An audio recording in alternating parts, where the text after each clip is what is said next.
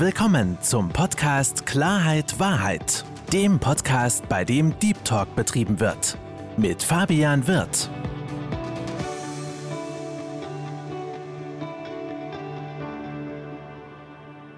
Hallo liebe Zuhörer, hallo liebe Zuschauer und herzlich willkommen zu meinem Podcast Klarheit Wahrheit. Ich freue mich und bedanke mich bei Ihnen, dass Sie dazugeschaltet haben und ich freue mich noch mehr, meinen heutigen Gast willkommen zu heißen. Herzlich willkommen, liebe Stefanie Strobel.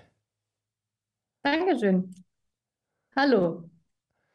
Stefanie, ich habe bei mir im, im Podcast so eine kleine Prozedur, mhm. dass ich meine Gäste selbst vorstellen. Deswegen sei doch bitte mal so lieb und stell dich vor. Also ich heiße Steffi Strobel. Ich bin jetzt, vielleicht ist es wichtig, 40 Jahre alt, bin früher gelernte Arzthelferin. Jetzt bin ich angekommen in meinem Leben. Ich bin Expertin für Aromapflege. Ich bin Hypnosetherapeutin und Entspannungspädagogin. Und das erfüllt mich äh, mit allen Sinnen. Und ich bin sehr glücklich, dass ich das ähm, machen darf. Das freut mich von Herzen. Man sieht es ja auch an, dass du glücklich bist. Ähm, und vor allen Dingen, du bist auch Mama und ja. Mama von zwei Kindern.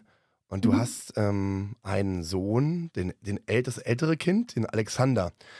Und äh, der Alexander wird uns heute in unserem Podcast begleiten, hat einen, einen großen, großen Anteil vom Podcast. Und ich freue mich darüber, dass wir uns darüber unterhalten können, dass du auch den Mut hast und auch das Herz hast, darüber zu sprechen. Ähm, weil, wenn ich das so sagen darf, der Alexander ist was ganz Besonderes. Ähm, und äh, vielleicht bist du mal so lieb ähm, und kannst eine ganz Kleinigkeit zum Alexander sagen? Ähm, wenn ich ähm, den Alexander beschreiben darf, dann ähm, würde ich sagen, mein Sohn ist gefangen in seinem Körper. Er ist geistig fit, ähm, hatte bei der Geburt eine Hirnblutung und ist eben körperlich so sehr eingeschränkt und vom Sehnerv eingeschränkt, dass er leider so mit der Welt außen nicht kommunizieren kann. Mhm. Ähm, genau, das ist, das ist der Punkt. Um es mal so zu sagen, dass Alexander hat eine Behinderung mhm. von, von Geburt an. Ähm, lass, uns, lass uns da am besten mal starten, weil du hast, wir hatten uns ja ganz kurz im Vorfeld schon mal unterhalten und ausgetauscht und ähm, ich, ich würde einfach gerne mit dir, weil das auch du eine besondere Geschichte mit dem Alexander zusammen habt, ja, würde ich, würde ich ähm, gerne wirklich äh, von Anfang an starten. Ähm, der Alexander war ja ein, ein Frühchen, wenn man es so sagen darf, ne? Genau, Alexander war ein absolutes Wunschkind. Mhm. Und ähm, die Ärzte hatten vorher bei mir festgestellt, dass ich keine Kinder auf natürlichem Weg bekommen kann. Und ein Kind auf natürlichem Weg ähm, ist so wahrscheinlich wie ein Sechser im Lotto war die Aussage. Mhm. Und ähm, ich war dann einfach so extremst glücklich, als ich doch auf natürlichem Weg schwanger geworden bin. Und es war mein großes Glück und es hat sich leider dann in der Schwangerschaft schon gezeigt, dass ich einfach nichts für Schwangersein, ähm, dass, dass ich dafür einfach nicht, mein Körper nicht gegeben ist. Ich hatte Probleme mit dem Bluthochdruck und ich habe ganz normal gearbeitet, weil ich meinen mein Job sehr geliebt habe. Und dann hatte ich eben sechs Wochen vor der Entbindung eine ähm, Präklampsie, also eine Schwangerschaftsvergiftung. Und ähm, ich wurde ins Krankenhaus eingeliefert. Genau. Jetzt bin ich kein, kein Fachmann und, und kein Arzt. Jetzt, vielleicht kannst du mich oder kannst du uns mal ganz kurz abholen. Ähm, was heißt ähm, Schwangerschaftsvergiftung? Was, was kann man sich darunter vorstellen? Also im, im schlimmsten Fall ist es so, dass eben beide sterben können. Mhm. Und umgangssprachlich ähm, sagt man, dass eben die ähm, Mutter des Kind oder der Körper der Mutter des Kind irgendwie ähm, abstößt, mhm. weil irgendwie was nicht passt. Genau. Du hast gerade gesagt, ähm, dass einer von den beiden oder einer oder beide ähm, eventuell hätten sterben können. Ich glaube, auch in unserem Gespräch gestern noch verstanden zu haben, dass du und dein damaliger Mann auch vor eine Entscheidung gestellt worden seid, ne? Die haben, die Ärzte hatten uns damals gesagt, in der Nacht, in der Alexander eben per Notkaiserschnitt auf die Welt gekommen ist, sie müssen ihn jetzt holen, weil sonst stirbt er oder ich oder eben wir beide. Und dann habe ich gesagt, okay, dann gehen wir jetzt bitte sofort. Und ähm, dann hat Alexander das Welt, das, das Licht der Welt entdeckt. Und es ist mhm. gerade super schön, dich dabei strahlen zu sehen. Ähm, weil man einfach merkt, wie viel es dir bedeutet hat. Und gerade mit dem Hintergrund, dass dir gesagt worden ist, äh, du kannst keine Kinder bekommen. Beziehungsweise du hast gerade so gesagt, dass ähm, dein Körper dafür nicht gemacht ist. Und dann ist Alexander geboren worden. Ähm, wie ist das denn gewesen mit, also mit der, mit der Behinderung? Ist das bei der, also nach der Geburt dann festgestellt worden oder konnte man das schon, ich sag jetzt mal, im, im Gebärprozess auf eine gewisse Art und Weise feststellen? Man, also es, es wurde vorher schon was diagnostiziert. Man hatte uns gesagt, dass ähm, ein Ventrikel, also im Gehirn gibt es verschiedene Kammern, Wasserkammern. Und der eine Ventrikel war eben erweitert und die Blase war vergrößert und die rechte Niere war vergrößert. Das hat mein Mutterleid festgestellt. Das heißt aber für mich erst einmal gar nichts. Weil es, es kann sich verwachsen, es kann irgendwie vielleicht auch eine Fehlaufnahme sein.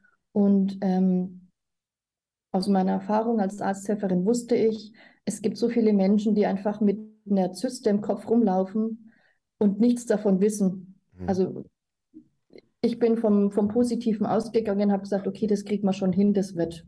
Ich wollte einfach nur per Kaiserschnitt entbinden und nicht normal. Das war mir relativ dann zeitlich schon klar, wie wir wussten, irgendwie was passt nicht. Genau. Und dass es aber dann halt so dramatisch einfach ist, ähm, damit konnte keiner rechnen. Weißt du, das Ding ist, liebe Steffi, ich, ich habe ja selbst keine Kinder und ähm, mm, ich stelle mir das halt als, oder ich stelle mir diesen Prozess auch als Vater unglaublich schön vor, wenn, wenn, wenn mein Eigenfleisch und, und Blut geboren wird. Wie gesagt, ich kann es mir nur, nur vorstellen. Ich selber hatte nicht das Glück und ähm, jetzt stelle ich mir gerade dich und deinen damaligen Mann vor. Ähm, man darf nie vergessen, es hieß, du kannst keine Kinder bekommen. Dann kam Alexander. Ähm, er wurde geboren. Du hast die Geburt gut verkraftet. Er hat die Geburt gut verkraftet. Ich denke, das ist schon was, was ganz Besonderes und was ganz, ganz, ganz Wertvolles. Ähm, wann kam denn die Entdeckung, dass Alexander, was die Gesundheit betrifft. Du hast es ja vorne schon beschrieben, dass da ne, gewisse Dinge erkannt worden sind, mhm. dass da ähm, ja eine Behinderung bei ihm aufgrund der Fehlentwicklung, ich sag's mal ganz vorsichtig, stattgefunden hat. Wann wurde das denn entdeckt? Ähm, Alexander ist Montagnacht auf die Welt gekommen, um halb zwölf. Und ein oder zwei Tage später ähm, ist der Oberarzt der Kinderklinik gekommen. Ich habe zum Glück an einem großen Krankenhaus entbunden, angegliedert an die Kinderklinik. Und er ist dann gekommen und hat gesagt, ähm, Ihr Kind hat Hirnblutung dritten bis vierten Grades. Es wird wahrscheinlich im Bett liegen, wird nicht Mu nicht mehr machen. Das sind diese Worte, die mir ins Ge Gehirn gebrannt wurden. Und man ist zum Glück in der Zeit noch, ähm, man hat so eine Art äh, Schutzmechanismus und man nimmt diese Worte auf, man versteht sie aber nicht. Man blendet die, also man, man, man kann nicht verstehen, was es bedeutet. Man hört sie und sagt, hm, okay, ja oder nee, vergiss es. Aber was es wirklich fürs Leben bedeutet, kann man in dem, kann man nicht, kann man nicht begreifen, kann man nicht verstehen. Das ähm, glaube ich dir, weil also ich probiere mir, probiere mich jetzt gerade so ähm, in, in deiner Lage zu versetzen. Man ist einfach nur glücklich, dass das alles, ich sag mal, dass man das hinter sich hat, ne? diesen, diesen Prozess, diese neun oder achteinhalb Monate, diese, diese Ungewissheit. Man sieht sein Eigenfleisch und Blut und dann bekommt man so eine, so eine Nachricht ähm, an den Kopf geklatscht. Und du hast es gerade sehr eindrucksvoll ähm, beschrieben und auch geschildert, dieses nicht wahrnehmen können. Ähm, äh, ich meine, das sind ja, das sind ja Nachrichten, das ist ja, pff, also allein wenn ich das jetzt gerade höre, ja, ähm, zieht sich bei mir der Magen zusammen und, und, und, und ich muss mich sehr stark zusammenreißen. Ähm, ich wage mich, das gar nicht zu fragen, aber ähm, es ist eine, eine wichtige Frage, auch weil auch das Thema heute nicht nur Alexander, sondern auch das Thema Wertschätzung ist und auch Dinge, die nicht als selbstverständlich annehmen, ne? aber äh, Thema Gesundheit. Wann mhm. hast du denn und dein damaliger Mann, wann habt ihr das realisiert, dass Alexander nicht so groß werden wird wie andere Kinder? realisiert, ist für mich ein schwieriges Wort. Ähm, ist die Frage immer, was, was für ein normales Leben man leben möchte. Sagt man, man, man kann laufen und man ist einfach nur geistig ein bisschen retardiert. Mhm. Oder man sagt halt einfach, okay, man, man sitzt im Rollstuhl und ich kann nicht alleine essen und es wird auch nicht werden und ich kann nicht sprechen und ich kann nichts wirklich sehen. Ähm, das sind Prozesse, die gehen über Jahre. Also das, man, man bekommt Physiotherapie, man kommt Therapien und, und man, da gibt es keinen Zeitpunkt. Also das hat wirklich Jahre gedauert und das, das Schwierige ist einfach, dass die Männer ganz anders damit umgehen als die Frauen. Und die Frauen sind halt einfach, die sind in der Klinik, die sind beim Kind, die haben eine andere Bindung, die trauen sich auch an die Geräte mit den Schläuchen, was die Männer oftmals einfach ähm, ein bisschen abschreckt. Und dann haben die auch keine Bindung zu dem Kind und dann gehen die auch anders damit um. Finde ich gerade einen sehr interessanten Punkt. Ähm, du hast gerade gesagt, es, es, schreckt die Männer ab. Ähm, mhm. Wie war das denn ähm, jetzt in deinem, deinem Fall, weil so wie du es gerade ausgedrückt hast, hm, hatte, so, so habe ich das gerade für mich verstanden, dein Mann, oder dein ehemaliger Mann, entschuldige bitte, ähm, Angst mit Berührungspunkten. Ähm, ähm, ich meine, war das so, dass Alexander irgendwie an, also an Maschinen lag und auch auf eine gewisse Art und Weise, ich sag jetzt mal, mit Sauerstoff ähm, ähm, ähm, oder wie sagt man das angefüttert worden ist oder lag er im Bett oder wie, wie kann man sich das wie, wie kann man sich das vorstellen? Also Alexander hat immer, bin ich extrem stolz drauf, der hat immer alleine geatmet, hat nie Sauerstoff gebraucht, ist schon immer ein Kämpfer, Alexander der Große, deswegen mm. heißt es so. Und ähm, er war halt einfach extrem zierlich. Der hatte 1630 Gramm. Und ein normales, reif geborenes Kind hat normalerweise dreieinhalb bis vier Kilo. Also kann man sagen, die Hälfte von einem in Anführungsstrichen normal geborenen Kind. Genau, also die, die Puppenkleidung, die man Puppen kaufen kann, die haben ihm wunderbar gepasst.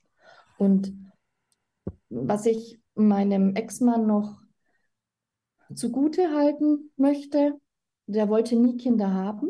Mhm. Und er hat dann gesagt, okay, cool, mit dir möchte ich, ich kann es mir vorstellen. Und ähm, dann ist es halt einfach nochmal ein extremer Schock, wenn man sagt, ähm, jetzt habe ich ein Kind, ich habe einen Jungen, juhu, ich freue mich, das ist der erste Junge in der Familie. Und dann passiert sowas. Dann passiert sowas, ja. Das ist ähm, natürlich etwas, wie du schon gesagt hast, ne, das, das, das muss man erstmal sacken lassen, wenn man es überhaupt sacken lassen kann. Ähm, also bei mir ist es zum Beispiel so, wenn, wenn Freunde von mir Babys bekommen haben, ähm, und mir gesagt worden ist, nimm doch mal den Kleinen auf den Arm. Mhm. Dann haben diese Kinder bei mir im Arm sehr gut geschlafen. Nicht, nicht weil, ich, weil ich jetzt ein toller Papa wäre, sondern weil ich wirklich Angst hatte, man kann es so sagen. Äh, Gerade am Anfang ist ja so, ne, dass das Genick gestützt werden muss, dass, dann, dass man aufpassen muss, das mit dem Kopf. Und du hast gerade gesagt, ein normalgeborenes dreieinhalb Kilo. Ja? Mhm. Und, und, und ähm, äh, ich habe da gezittert, weil ich Angst hatte, um Gottes Willen, ich darf dem Kind nichts tun, ich, ich muss aufpassen. Jetzt stelle ich mir das vor mit dem Alexander, der ja die Hälfte gewogen hat. Ähm, also ich setz, was ich, ich versetze mich gerade in, in, meine Lage, wie, wie, wie, wie, wie ich damit umgehen würde. Und ich hätte auch ein bisschen Schiss, aber ob der jetzt dreieinhalb Kilo wiegt oder, oder anderthalb Kilo, ja. Ähm, und ich kann mir natürlich dann auch vorstellen, weil man, man möchte auch da nichts, man möchte nichts, nichts falsch machen. Das ist ja, wie ein, ein, ein ganz, ganz, im wahrsten Sinne des Wortes, zerbrechliches, zerbrechliches ähm, ähm, Wesen. Ähm, insofern ist das natürlich ein Punkt, wo ich deine Äußerung, deine Aussage komplett nachvollziehen kann als, als Mama, mhm. die das Kind geboren hat, die es an die Brust genommen hat, die es bei sich gefühlt hat. Und es ist gerade schön, entschuldigt, dass ich so sagen muss, als ich es gerade gesagt habe, man hat bei dir gesehen, da kam Erinnerung hoch und man sieht dich dann sofort lächeln. Das finde ich, finde ich, finde ich super, super schön. Ähm, dass das natürlich etwas ist, was, was ähm, ein tolles Gefühl ist. Und deswegen verstehe ich auch die Äußerung von dir, dass diese Bindung, ich sag jetzt mal, diese, diese Angst, irgendwas falsch zu machen, eine ganz, ganz, ganz andere ist. Ähm, lass uns, lass uns kurz auf deinen, auf deinen Mann eingehen. Und wie gesagt, ähm, wenn wir auf deinen Mann eingehen, wie gesagt, auf den Ex-Mann eingehen, ähm, ich bin immer kein Freund davon, ähm, böse, wie sagt man das, ähm, ähm, schlechte Wäsche zu machen oder, oder jemanden schlecht zu reden, um Gottes Willen. Der Grund, warum ich auf deinen Ex-Mann eingehe, ist, dass da ja auch ein paar Sachen passiert sind. Ähm, nicht was den Alexander betreffen, sondern was dich und ihn ähm, betrifft. Und ähm, was du bei mir ist es, bei mir ist es so, wie gesagt, das ist nur ein, ein Gefühl, wo ich mich probiere rein zu versetzen. Ähm, wenn ich mir vorstelle, dass ein Paar ein Kind bekommt und das Kind eine Behinderung hat. Oder leider passiert es auch und dass auch manche Babys ja ne, dann auch sterben und, und auch es gibt Totgeburten, dann ist es etwas, was ja auch nicht nur Trauer bewirkt bei den Elternpaaren, sondern dass da auch man sich auf eine gewisse Art und Weise Vorwürfe macht, sich selbst Vorwürfe macht und teilweise dann auch so dieses Gefühl hat, dass der Partner einen insgeheim Vorwürfe macht, dass man irgendwas falsch gemacht hat, ohne dass es der Fall ist. Und du hast gestern mir am Telefon gesagt, äh, wie, wie hoch ist die Rate der Trennungen von, von Paaren, die solche Situationen erleben? 85 Prozent hast du gesagt? Ja, 85 Prozent. 85 Prozent. Steffi, wie, wie, wie war das bei euch? Wie, wie lief das bei euch ab? Ähm, wie war diese, dieses Gefühl, dieses, und weißt ja, mein Thema ist Selbstwert. Ja? Mhm. Ähm, wie, wie wertig habt ihr euch gefühlt? Wie wertig hast du dich gefühlt? Wie wertig meinst du, dass sich dein Ex-Mann geführt hat? Und welche Auswirkungen hatte es auf eure Beziehung? Es, für mich war es eine Spirale, die angefangen hat, ähm, weil es ein ganz natürlicher Me Mechanismus ist, dass man sagt, warum? Warum ist es passiert? Nur die Frage nach dem Warum bringt einen in der Situation nicht weiter. Also mich hat es nie weitergebracht. Ich habe mich auch mal kurz gefragt. Und dann sage ich, okay, die Energie, die ich da reingebe, die kann ich dafür verwenden, dass ich mich eben um den Alexander kümmere. Mein Ex-Mann konnte das leider nicht. Er ist dann hergegangen und hat sich einen Anwalt genommen, einen Medizinanwalt in Berlin und wollte eben das Krankenhaus verklagen. Die wollten aber, damit sie eben äh, komplett alle Unterlagen haben, eben auch Unterlagen von mir haben, alle Krankenunterlagen. Und ich habe gesagt, nein, ich möchte das nicht, weil es würde für mich an der Situation nichts ändern. Der Alexander ist, wie er ist. Und ich stecke meine Energie lieber da rein, dass ich sage, ich, ich fördere ihn, ich liebe dieses Kind. Und das war äh, in der Rückschau betrachtet der Anfang vom Ende. Weil ich habe dann nicht unterschrieben. Er, durf, er konnte das Krankenhaus nicht verklagen und war natürlich dann sauer auf mich. Und ähm, er ist halt einfach mit der Trauer anders umgegangen. Und ich habe den Alexander zu Hause gehabt, er war arbeiten. Er wollte nie Urlaub machen, weil er sagt, okay, wenn ich Urlaub habe, muss ich mich zu Hause um Frau und Kind kümmern. Und ähm, dann habe halt einfach ich wesentlich mehr Zeit mit dem Alexander verbracht. Und wir haben uns leider so als Paar distanziert. Mhm. Also erstmal muss ich sagen, eine unglaubliche Leistung, ähm, die du verbracht hast. Ähm, ich glaube, kein Mensch, der das selbst erlebt hat, mag es nachzufühlen, wie es ist, in solch einer Situation zu stecken. Und ich fand es so schön, wie du gerade gesagt hast, du liebst den Alexander abgöttisch. Und das ist das Schöne an der Liebe, dass Liebe unglaublich viel Kraft gibt. Und ich finde es toll und ich finde es toll, was du geschafft hast. Ich finde es aber auch großartig, was jedes andere Paar, ob, oder auch alleinerziehende Mama oder alleinerziehende Papa, ähm, was, was diese Menschen schaffen, sich voll und ganz um dieses Kind zu kümmern. Und du hast gerade auch beschrieben mit deinem, mit deinem Mann, dass der, dass du halt deine Energie in Alexander stecken wolltest, beziehungsweise gesteckt hast. Und er darauf erpocht war, das Krankenhaus zu verklagen. Weißt du, das Ding ist, jetzt könnte man sagen, Mensch, dein böser, böser Ex-Mann, ne? Aber ich, ich denke überhaupt nicht so. Ähm, weil ich finde, man soll sich immer auf eine gewisse Art und Weise an die eigene Nase fassen. Nicht, dass ich jetzt, nicht, dass ich jetzt ähm, in diese Situation hineinfühlen kann. Ich weiß aber auch selbst, was Trauer ist. Und ich weiß selbst, wie es sich anfühlt. Und ich bin dann auch jemand, der, der ähm, auch um gewissen Dingen zu entgehen, eher auf Attacke gehen würde weil es ein Schmerz ist. Ähm, und das wird auch für deinen Ex-Mann ein gewaltiger Schmerz gewesen sein. Ähm, er wollte keine Kinder, mit dir wollte er ein Kind, dann hat er ein Kind bekommen und dieses Kind hat leider gesundheitliche Schäden.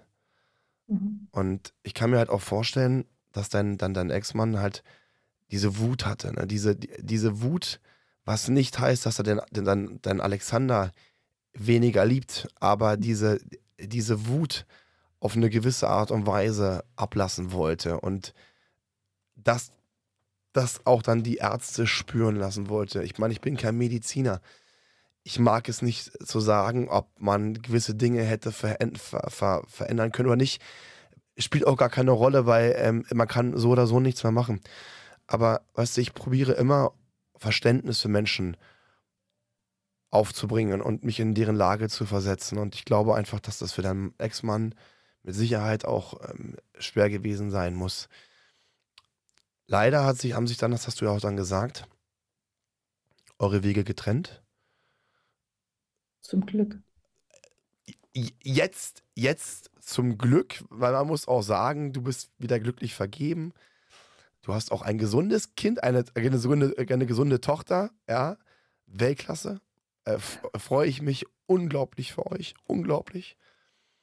Aber ich kann mir vorstellen, dass es zum damaligen Zeitpunkt für dich recht hart gewesen sein muss. Ja, ähm, äh, weil, wo man vorher zu zweit war und sich gegebenenfalls zu zweit um Dinge kümmern konnte, standest du jetzt alleine da. Ähm, auch wenn du, so habe ich es deinen Aussagen entnommen, schon vorher alleine warst, weil er sich mehr auf die, auf die Arbeit fokussiert hat. Aber ähm, das finde ich so schön. Deswegen sprechen wir auch dieses, du bist eine Kämpferin. So, du bist, du bist eine Kämpferin. Ähm, du gibst nicht auf, du machst weiter. Das finde ich inspirierend. Das finde ich motivierend und deswegen sprechen wir auch, weil ich einfach auch möchte, dass unsere Zuhörer, ich sage bewusst unsere Zuhörer, deine und meine Zuhörer gerade, dass sie merken, man muss immer weitermachen. Es gibt, es gibt immer Möglichkeiten. Und wenn du das geschafft hast, dich mhm. alleine um ein Kind zu kümmern, so wie es auch andere Mütter oder Väter zusammen oder auch einzeln schaffen, dann sollten wir uns alle an die eigene Nase packen und sagen, wow, weitermachen. Und wie war das dann für dich, Steffi, als du dann hm, alleine warst? So, ähm, ich meine, du, du, du, hast ja auch gearbeitet. Äh, wie, wie, lief das Ganze ab?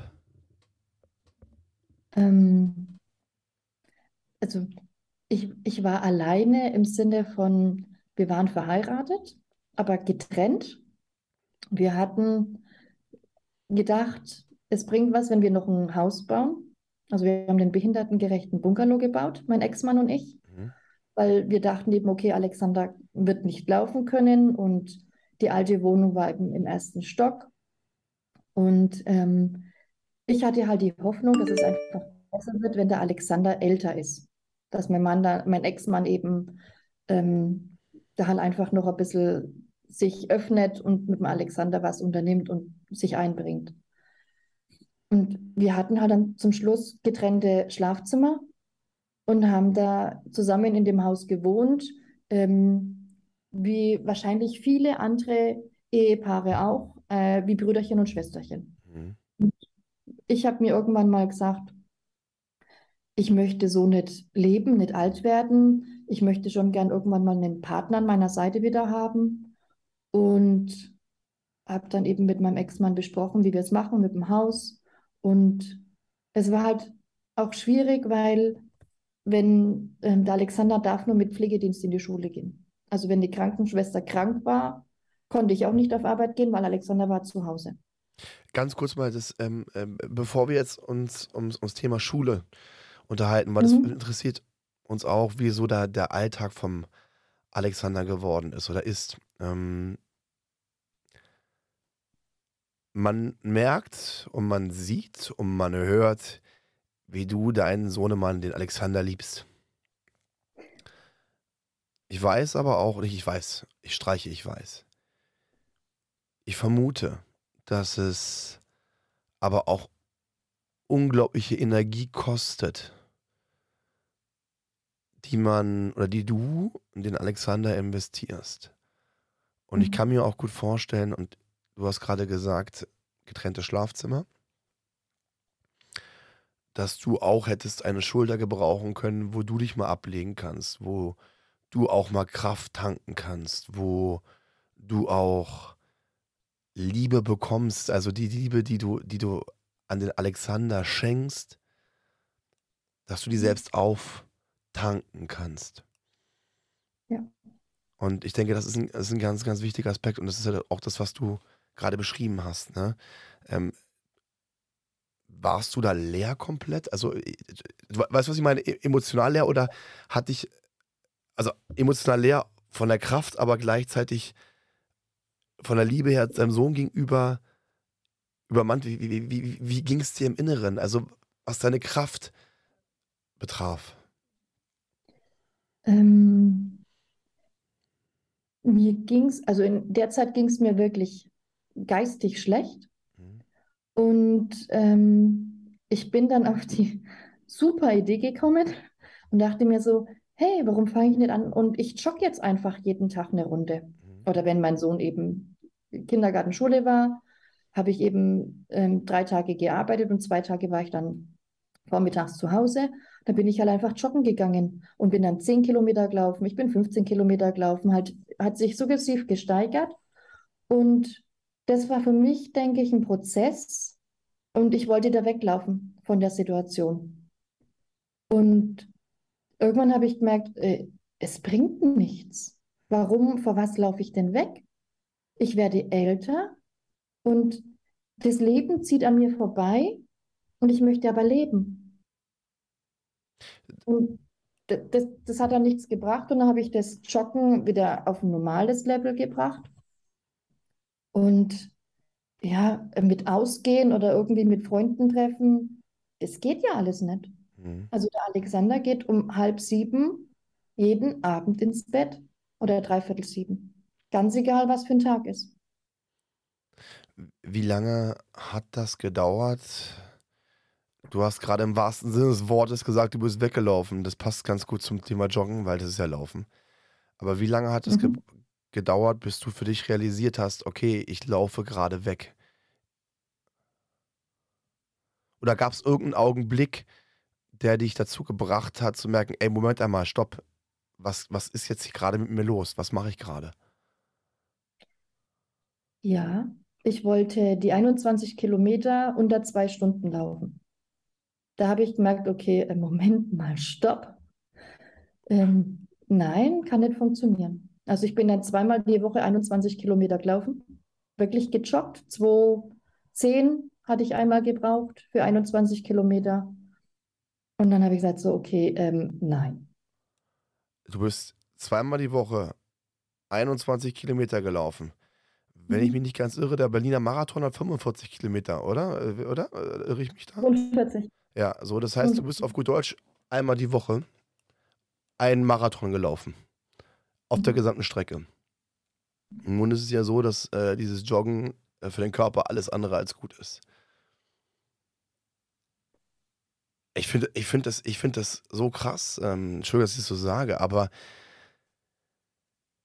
was, also ich, A, die Energie, so viel zu laufen. Ich, ich hasse Joggen, ich bin ganz offen und ehrlich zu dir. Ja, es ist, ich gehe lieber ins, ins, ins Gym, dann mache ich meinen, zum Warmwerden meine, meinen mein, mein Stepper. Aber ich finde es find krass.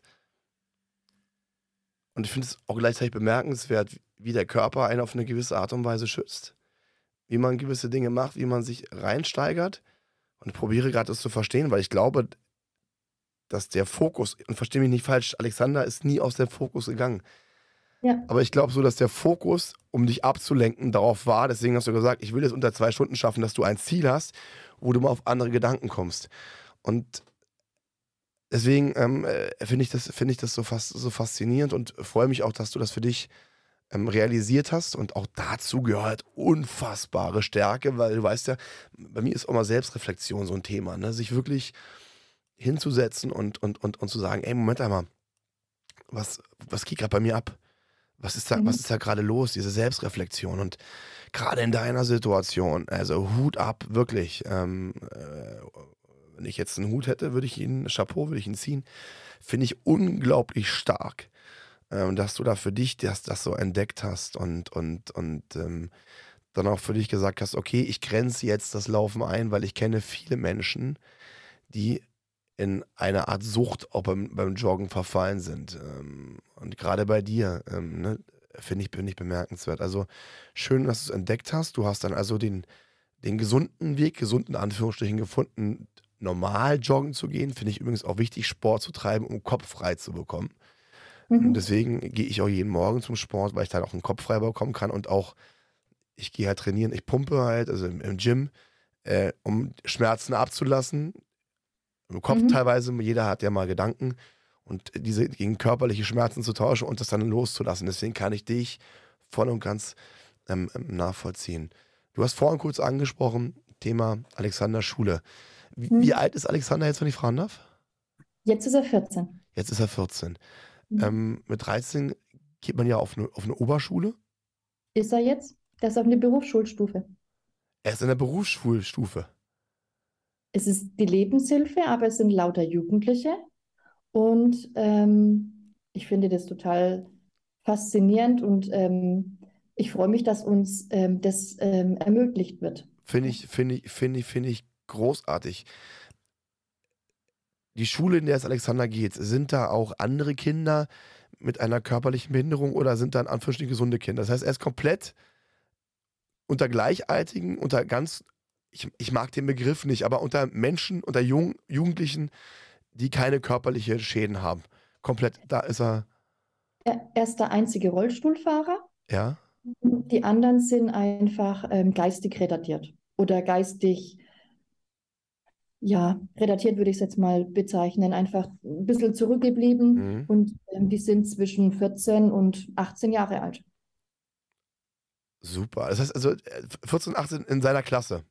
Mhm. Großartig. Und ähm, lass, uns, lass uns kurz ein bisschen, ein bisschen eingehen, weil wir haben am Anfang des Gesprächs, hast du so ein bisschen geschildert, was bei Alexander los ist. Wie ist denn sein, sein, sein aktueller Stand? Also, ähm, äh, ich hoffe, die Frage ist jetzt nicht, nicht deplatziert, aber ich finde es wichtig, ähm, auch für die Zuhörer äh, zu verstehen, äh, wie sein aktueller Stand ist. Also, äh, kann er sehen? Kann er sprechen? Kann er normal essen? Wie, wie, wie läuft, es, wie läuft es ab aktuell bei ihm? Wie, wie ist sein Zustand? Ähm, ich beschreibe es immer so, der Alexander ist ein Jugendlicher und wenn wir ihn nicht versorgen würden, würde er alleine verhungern. Er könnte nicht überleben. Also okay. er kann nicht alleine essen, er kann nicht alleine trinken. Ähm, er kann minimal sehen. Wie viel wissen wir nicht, weil die Sehnerven geschädigt sind. Also ähm, er nimmt immer den Kopf ein bisschen nach hinten und kann im unteren Drittel der Augen sehen. Mhm. Also wir sagen mal so auf einem Meter, anderthalb Meter kann er was erkennen. Alles andere darüber hinaus keine Chance. Mhm.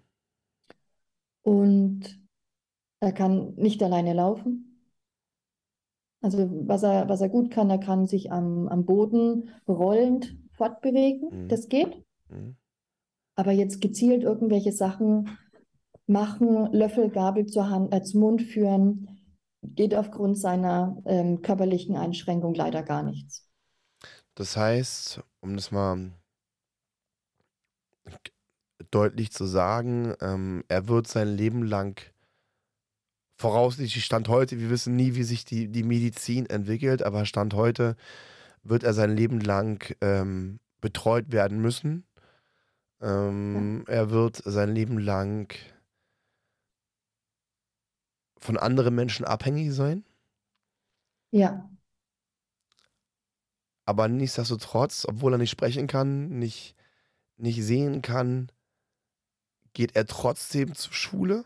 Ja und lebt eigentlich, das hört sich jetzt vielleicht komisch an, aber das Leben zumindest, was die Schule betrifft, eines gesunden Kindes. Ähm, er lebt nicht eigentlich, sondern er lebt's. Er lebt's, ja, ja. Äh, ja, ja, äh, du, äh, eigentlich, ja, du erlebt es, hast du, hast du vollkommen recht. Da habe ich mich wieder selbst gerade und das ist auch so ein Ding, wo man, wo ich halt mal, gucken muss, weißt du.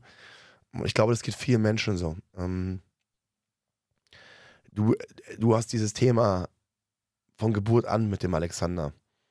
Und ich ertappe mich selbst, und das, das geht, glaube ich, vielen Menschen so, wenn sie, wenn sie mit Menschen mit, mit, einer, mit einer Behinderung zu tun haben, dass es einem selbst wehtut. Und dass mhm. man dann auch teilweise selbst unsicher wird und, und auch ähm, ich bin, weißt du, so diese Gefühle hochkommen und sagt, um Gottes Willen, Mitleid ist das falsche Wort, weil bei Mitleiden finde ich etwas negativ, weil ich in dem Augenblick jemanden als schlechter ansehe. Aber weißt du, was ich meine? Dieses Gefühl innerlich zu haben, so, ey, ja, so ein Menschen. Wesen und, und, und, und, und, und, äh, weißt du, dieses, dieses, dieses, dieses, ja, ist, äh, ich kann es ich kann's im Wort nicht beschreiben, aber er lebt ein Leben, und das auf den Punkt gebracht, was jedes andere Kind auch lebt. Und wie kann man sich das denn in der, in der Schule vorstellen? Weil, weißt du, als ich in der Schule war, ne, dann, man kommuniziert, man spricht, man schreibt Arbeiten, man, man, man macht mündlich mit. Wie sieht es denn bei dem Alexander aus? Wie, läuft, wie, wie kann man sich das in der Schule so vorstellen? Ähm, also das Konzept, ich, wir hatten heute erst den Termin mit dem Lehrer über zwei Stunden. Das Konzept ist ähm, lebensorientiert, nenne ich es. Also die Kinder ähm, lernen, also die, die meisten können schon rechnen. Alexander kann auch rechnen. Alexander kann das ganze Alphabet, er kann seinen Namen legen. So, das geht. Und Entschuldigung, Frage, Namen ähm, legen, das heißt, dass es sozusagen wie, dass er Buchstaben hat ähm, auf genau. so einer Tafel und dann legt er, den, legt er den Namen. Das heißt, auf gut Deutsch, er hört alles, er versteht alles, aber er kann sich halt verbal nicht ausdrücken und ist gefangen in seinem eigenen Körper. Genau. Ja. Also du, du, du legst ihm auch drei verschiedene Zahlen hin und ähm, einmal 13, einmal 35 und einmal 60. Und dann sagst du ihm, ähm, jetzt sortier mal bitte ähm, der Größe nach. Der macht es dir. Der macht dir das. Und das siehst du ihm aber nicht an. Und das ist das, ist das, das Schlimme für mich, weil ähm, ganz oft ist draußen das Stigma, oh, Kind im Rolli spricht nicht, dumm. Ist es so? Ja. Darf ich also fragen, wie, wie äußert sich das? Sagen das die Leute? Sind das Blicke? Wie äußert sich das? Also, wir machen uns mittlerweile einen Scherz. Ich mache eben schon 14 Jahre. Und ähm, wenn die, die Verkäuferin ähm, Gummibärchen, wir gehen einkaufen, die wollen geben, dann sagt sie so, möchte Ihr Sohn denn auch was haben? Dann sage ich, Alexander, möchtest du auch was haben? Antworte bitte, hebt die linke Hand für Ja, die rechte Hand für Nein. Dann macht er das und dann sage ich zur Verkäuferin, mein Sohn hat Ja gesagt. Sie dürfen ihm gerne was geben. Die Blicke sind unbezahlbar. Kann ich, kann ich, kann ich verstehen. Ähm, äh, das glaube ich auch. Ähm, allerdings muss ich auch dazu sagen, also ich äh, finde halt, bevor man Kindern was gibt, muss man mal die Eltern fragen. Ja, also, aber ich weiß, ich weiß, worauf du, worauf du hinaus willst. Ähm, aber ich, ich, ich glaube einfach, und ich kann deinen Blickwinkel total verstehen. Total verstehen. Aber ich versetze mich gerade in die, in die Lage der Verkäuferin. Ja, und sehe eine Mama mit, mit ihrem Kind, mhm. wo der Sohnemann im, im, im Rollstuhl sitzt, wo man halt auch durch Beobachtung merkt, dass er sich nicht richtig ausdrücken kann, dann kann ich das, kann ich das verstehen. Die Frage ist natürlich immer auch, wie, wie sind Blicke, weil du weißt ja, Optik, Blicke sind ja von Menschen immer was ganz, ganz Besonderes. Mhm. Ähm, aber ich verstehe deine, deine Message, die du, die du verkörpern möchtest und ähm, einfach auch, pass mal auf, nur weil mein Sohn im, oder nicht nur dein Sohn, weil andere Kinder im Rollstuhl sitzen, heißt es nicht, dass diese Kinder auf eine gewisse Art und Weise herablassend oder, oder, oder als dumm dargestellt werden, sondern dass man mit diesen Kindern einfach einen, eine normale Kommunikation starten soll. Und diese, diese Menschen, ob nicht nur Kinder, sondern allgemein Menschen mit einer Behinderung, weil auch dein Sohnemann wird ja älter und er wird ja irgendwann auch ein Erwachsener werden, ähm, mit eingegliedert werden sollen und nicht aufgrund von Äußerungen und Verhalten das Gefühl bekommen sollen, nicht zur Gesellschaft dazugehören. Das, ähm, ja. Ich denke, das ist das, was, was du auch damit, damit sagen wolltest und, und, und ähm, ähm, begrüße ich total. Aber wie gesagt, ich bin kein Freund, der immer mit Fingern auf andere Menschen zeigt, sondern ich zeige auf mich und ich weiß, dass es teilweise einem wirklich, und das meint man als außenstehende Person nicht böse. Aber es ist halt wirklich, es, es tut einem selbst weh. Es tut, es tut einem weh, dieses Kind zu sehen. Ich sag, und ich sage sogar noch was. Und das ist ja auch der Grund, warum wir heute sprechen. Alexander ist so geboren worden.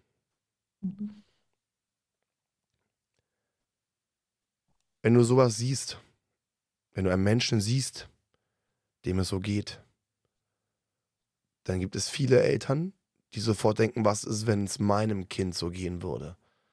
Oder Menschen wie ich, der keine Kinder hat? Was ist es, wenn es Menschen passiert, die ich liebe? Was ist es, wenn es, wenn es mir passiert?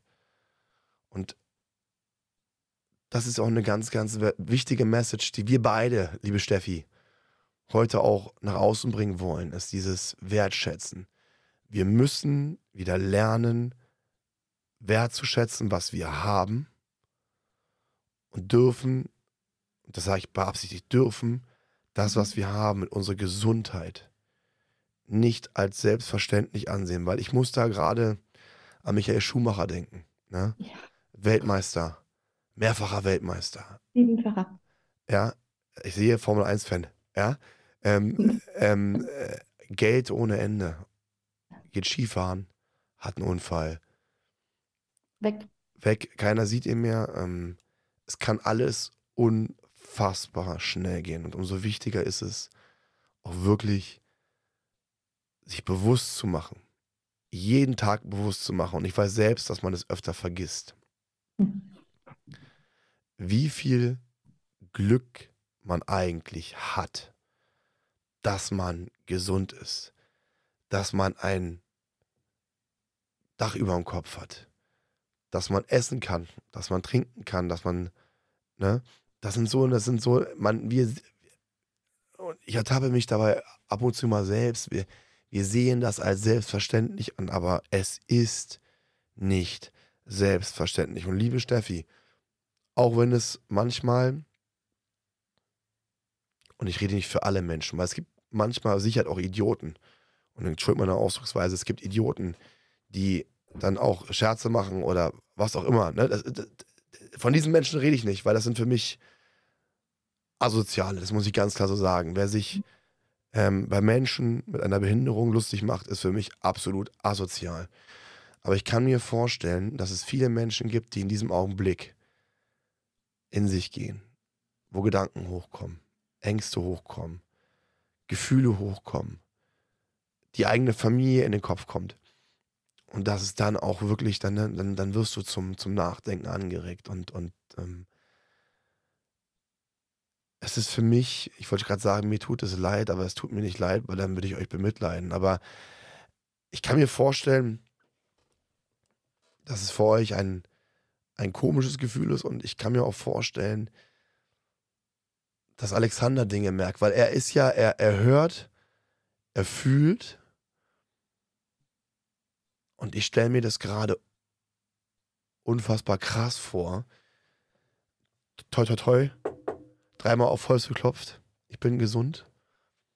Aber ich stelle mir das so gerade vor, ich bin in meinem eigenen Körper gefangen. Und ich kann gewisse Dinge nicht äußern. Ich kann, ich kann nicht sagen, wie es mir geht. Ich kann nicht sagen, wie ich mich fühle. Ähm, das stelle ich mir, das stelle ich mir extrem hart vor. Und deswegen, äh, gerade auch deswegen ist es wichtig, diesem Menschen nicht dieses Gefühl zu geben, sondern eher mit ihnen ein Strahlen entgegenzubringen und, ähm, und, und, und diese Menschen auch als Vorbilder zu nehmen. Ich sage bewusst als Vorbilder, liebe Steffi, wir haben uns ja gestern ja kurz drüber unterhalten und ich habe dir gesagt, es gibt ja Menschen, die ein Chromosom zu wenig haben. Ähm, und diese Menschen, wenn ich sie sehe, lachen immer. Ich habe mhm. es, sie, sie lachen. Sie haben eine Fröhlichkeit, eine, eine Leichtigkeit.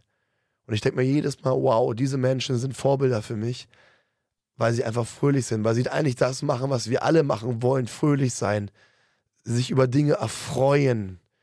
Wir aber das, das vergessen. Und wieder auf dich zurückzukommen, liebe Steffi, da muss ich an eine Äußerung denken, die du die du gestern getätigt hast. Du hast mir gesagt, du bist froh, dass Alexander so ist, wie er ist. Vielleicht. Vielleicht, vielleicht nochmal, vielleicht kannst du dazu nochmal ganz kurz was sagen. Ähm, wir leben im Hier und Jetzt. Ich, ich, natürlich sage ich, okay, ich würde mich freuen, ich habe morgen den Klienten und äh, alle Kinder sind verräumt und da würde ich gerne den Ausflug machen. Nur wir leben jetzt und hier, was jetzt gerade ist. Und ich mache mir keine Sorgen über irgendwelche Sachen, weil ich weiß nicht, was bis dahin passiert. Und das ist für uns der Schlüssel zum Glück. Ich mache mir über, was bringt mir das jetzt, wenn ich meinen Kopf zerbreche über irgendwelche Sachen, die ich gerade im Moment eh nicht ändern kann. Und das finde ich, finde ich so eine wichtige Aussage. Was bringt mir das, mir Gedanken zu machen über Dinge, die ich selbst nicht verändern kann? Weil wenn du was verändern kannst, dann musst du dir keine Gedanken machen, weil du kannst aktiv werden. Und das finde ich so, so wichtig, weil wir wissen noch alle, liebe Steffi, deswegen Gedankenkarussell, wir sind in Gedanken gefangen. Und ähm, gerade bei dir, bitte, bitte für weiter fort. Entschuldigung, dass ich unterbrechen musste, aber ich fand diese Aussage so brachial wichtig. Wie sieht es denn bei dir im Alltag aus? Ich meine, ähm, äh, Gedanken. Worüber machst du dir überhaupt Gedanken? Also, was ist das, was. Also, wir wissen Alexander, das ist klar, aber was ist so. Wie hat sich dein Denkprozess verändert? Ich bin einfach ähm, dankbar, wie es jetzt im Moment ist. Ähm, ich, ich lebe im Hier und Jetzt und ich, es gibt für mich keine Probleme. Also wenn, wenn, wenn ich jetzt mal wieder einen Brief von der Krankenkasse bekomme oder wie jedes Jahr ähm, Diskussionen mit dem Bezirk wegen Genehmigung der Krankenschwester, ähm, dann weiß ich, wie ich mich irgendwie ähm, da verhalten muss und es auch tue. Und an sich bin ich ein glücklicher, ausgeglichener, zufriedener Mensch, so wie es jetzt im Moment ist. Das finde ich, find ich schön. Das heißt, du denkst, also gibt es das Wort Probleme eigentlich noch in deinem Kopf? Ähm, das Wort Probleme gibt es nicht mehr, weil ich durch Herausforderungen äh, ersetzt haben. Aus wie lösen. Probleme nicht. Probleme ist immer so schwierig und ähm, groß und schwer und hm. Und Herausforderung, ja, da wollen wir mal gucken, das schaffen wir. Ja, welcome. Also äh, dieses, genau, es gibt keine Probleme, es gibt nur Lösungen. Sensationell, weil genau das ist es. Und wenn du jetzt die, die Steffi betrachtet, betrachtest, die Thema Wertschätzung, Dinge wertschätzt, mit der Steffi vergleichst vor der Schwangerschaft von Alexander. Ich weiß, die Frage ist jetzt nicht einfach, aber welche Veränderungen in deiner Denkensweise im Vergleich zu damals sind eingetroffen? Bist du noch die Steffi von damals? Nein, nein, definitiv nicht mehr. Ich bin, ich war damals auf der Suche. Ich wusste nicht, wo mein Platz ist. Ich, das, da war, das möchte ich und das möchte ich auch, aber das möchte ich auch. Und ich war verloren. Und jetzt bin ich da, wo ich bin. Ich habe ähm, mein Denken einfach ähm, verändert, extrem verändert. Und das, was ich möchte, manifestiere ich und dann funktioniert es. Und wenn es gerade in dem Moment nicht funktioniert, hat es einen Sinn, warum es gerade nicht funktioniert. Und früher gab es nur schwarz oder weiß. Also da waren, nein, nein. Die Steffi damals soll da bleiben, wo sie ist und jetzt ist es gut. Was, was ich gerade so, so, so, so faszinierend finde und krass finde, weißt du, klar ist Alexanders Zustand eine Herausforderung für dich, für deinen jetzigen Mann. Mhm. Aber wenn ich jetzt so höre, wie glücklich du jetzt bist, dann ist ja Alexander auch gleichzeitig ein Geschenk, weil er dich ja auch als, als, als Mensch so weitergebracht hat. Und wenn du am Anfang, du hast gerade gesagt, du, du warst auf der Suche und du bist jetzt angekommen, mhm. Mhm. Dann kann man ja sogar sagen, Alexander war dein Anker oder ist dein Anker. Ist es. Ich bin so glücklich und so dankbar, dass ich den Alexander habe. Und das verstehen viele gar nicht. Die können es nicht nachvollziehen. Und ich bin, es hört sich immer ein bisschen komisch an, ich bin durch ihn aber äh, ein besserer Mensch geworden, weil ich ihn habe, weil ich die kleinen Dinge des Lebens wertschätzen darf. Das, es ist alles nicht selbstverständlich, was wir haben. Der Alexander hatte 2014 ein Lungenemphysem. Da hatten die Ärzte mir gesagt, ihr Kind hat 5% Überlebenschance, dass er die Nacht überlebt. Wir waren fünf Wochen auf Intensiv.